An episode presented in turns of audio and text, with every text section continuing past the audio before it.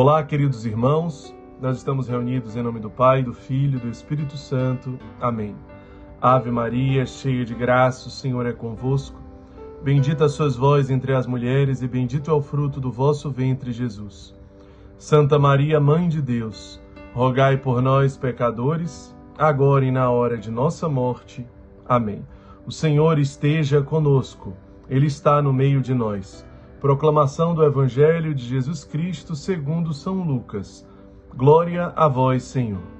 Naquele tempo disse Jesus a seus discípulos: Usai o dinheiro injusto para fazer amigos, pois quando acabar, eles vos receberão nas moradas eternas. Quem é fiel nas pequenas coisas também é fiel nas grandes, e quem é injusto nas pequenas também é injusto nas grandes. Por isso, se vós não sois fiéis no uso do dinheiro injusto, quem vos confiará o verdadeiro bem? E se não sois fiéis no que é dos outros, quem vos dará aquilo que é vosso? Ninguém pode servir a dois senhores, porque ou odiará um e amará o outro, ou se apegará a um e desprezará o outro. Vós não podeis servir a Deus e ao dinheiro. Os fariseus, que eram amigos do dinheiro, ouviam tudo isso e riam de Jesus. Então Jesus lhes disse: Vós gostais de parecer justos diante dos homens, mas Deus conhece vossos corações.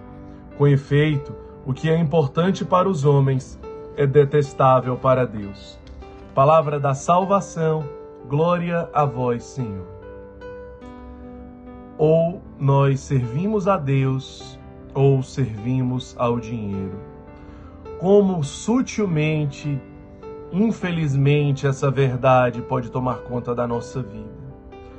Nós não percebemos, mas aos poucos, sim, o dinheiro, o material, aquilo que passa, pode ir se tornando a centralidade da nossa vida.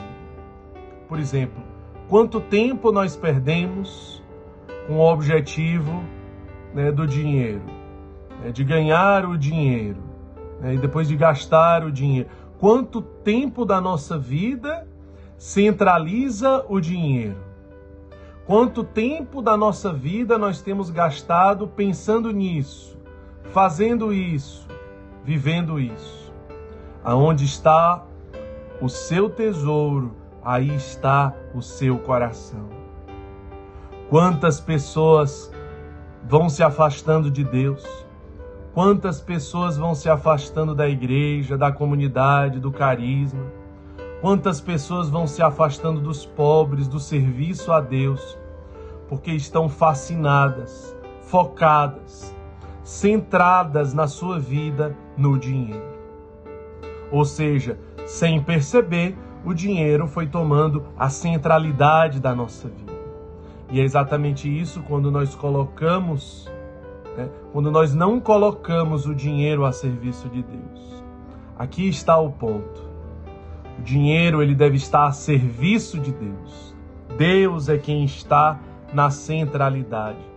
Portanto, eu tenho dificuldade de partilhar aquilo que Deus me deu. Eu tenho dificuldade de compartilhar com os outros, com os mais pobres. Eu tenho dificuldade de me desprender. Eu tenho dificuldade com o despojamento. Eu tenho dificuldade de viver uma comunhão de bens conforme o direcionamento. Eu tenho dificuldade de, de repartir com o outro. Tudo isso é um sinal de um coração que tem colocado o dinheiro na centralidade da sua vida. O apego, a avareza, a dificuldade de partilhar a dificuldade do despojamento, do desprendimento. E um outro ponto. O dinheiro está a serviço de Deus porque toda a minha vida está a serviço de Deus? Ou, usando a justificativa erradíssima do equilíbrio, eu vou colocando cada coisa num lugar separado um do outro? Portanto, a minha profissão fica aqui, o meu lazer fica aqui, o trabalho fica aqui, as outras coisas ficam aqui, a família fica aqui.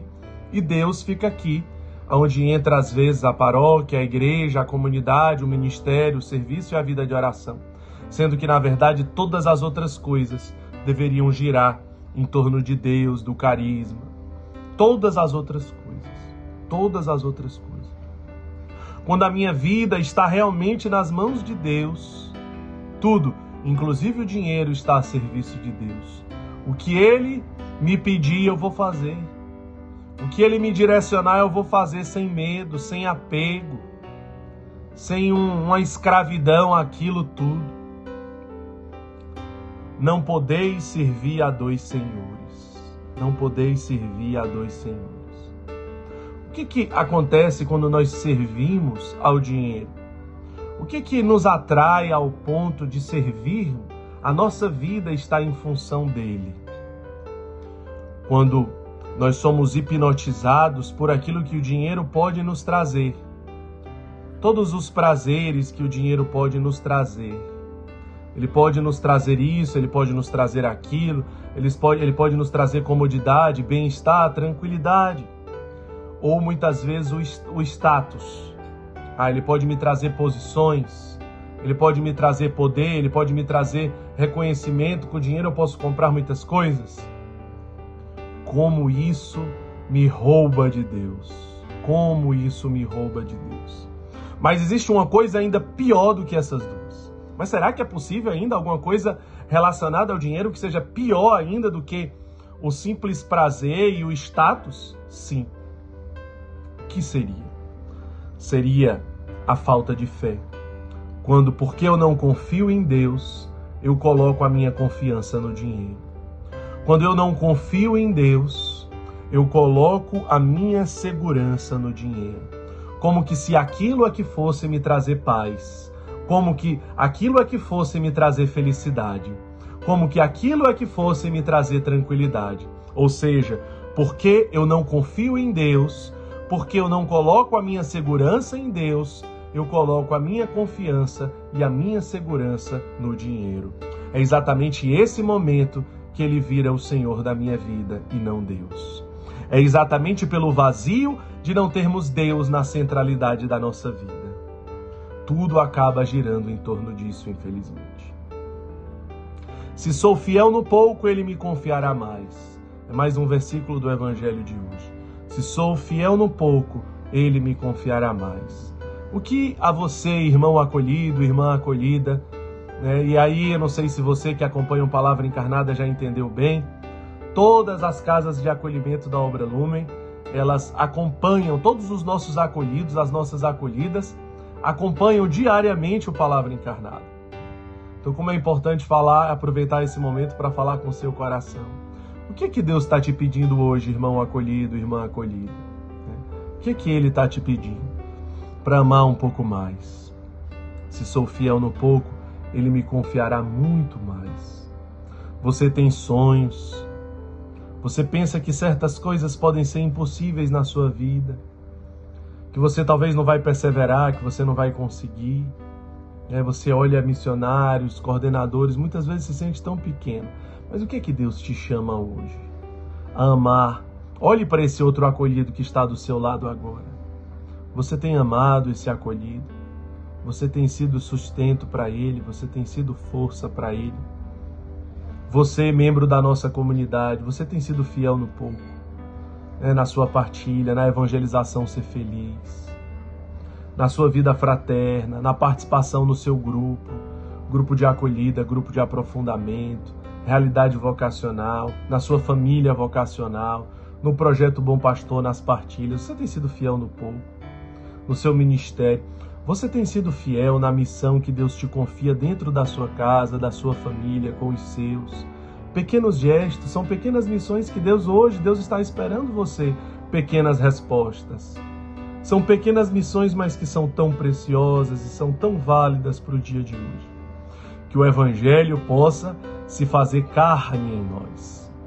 Que Deus nos abençoe, em nome do Pai, do Filho e do Espírito Santo. Amém.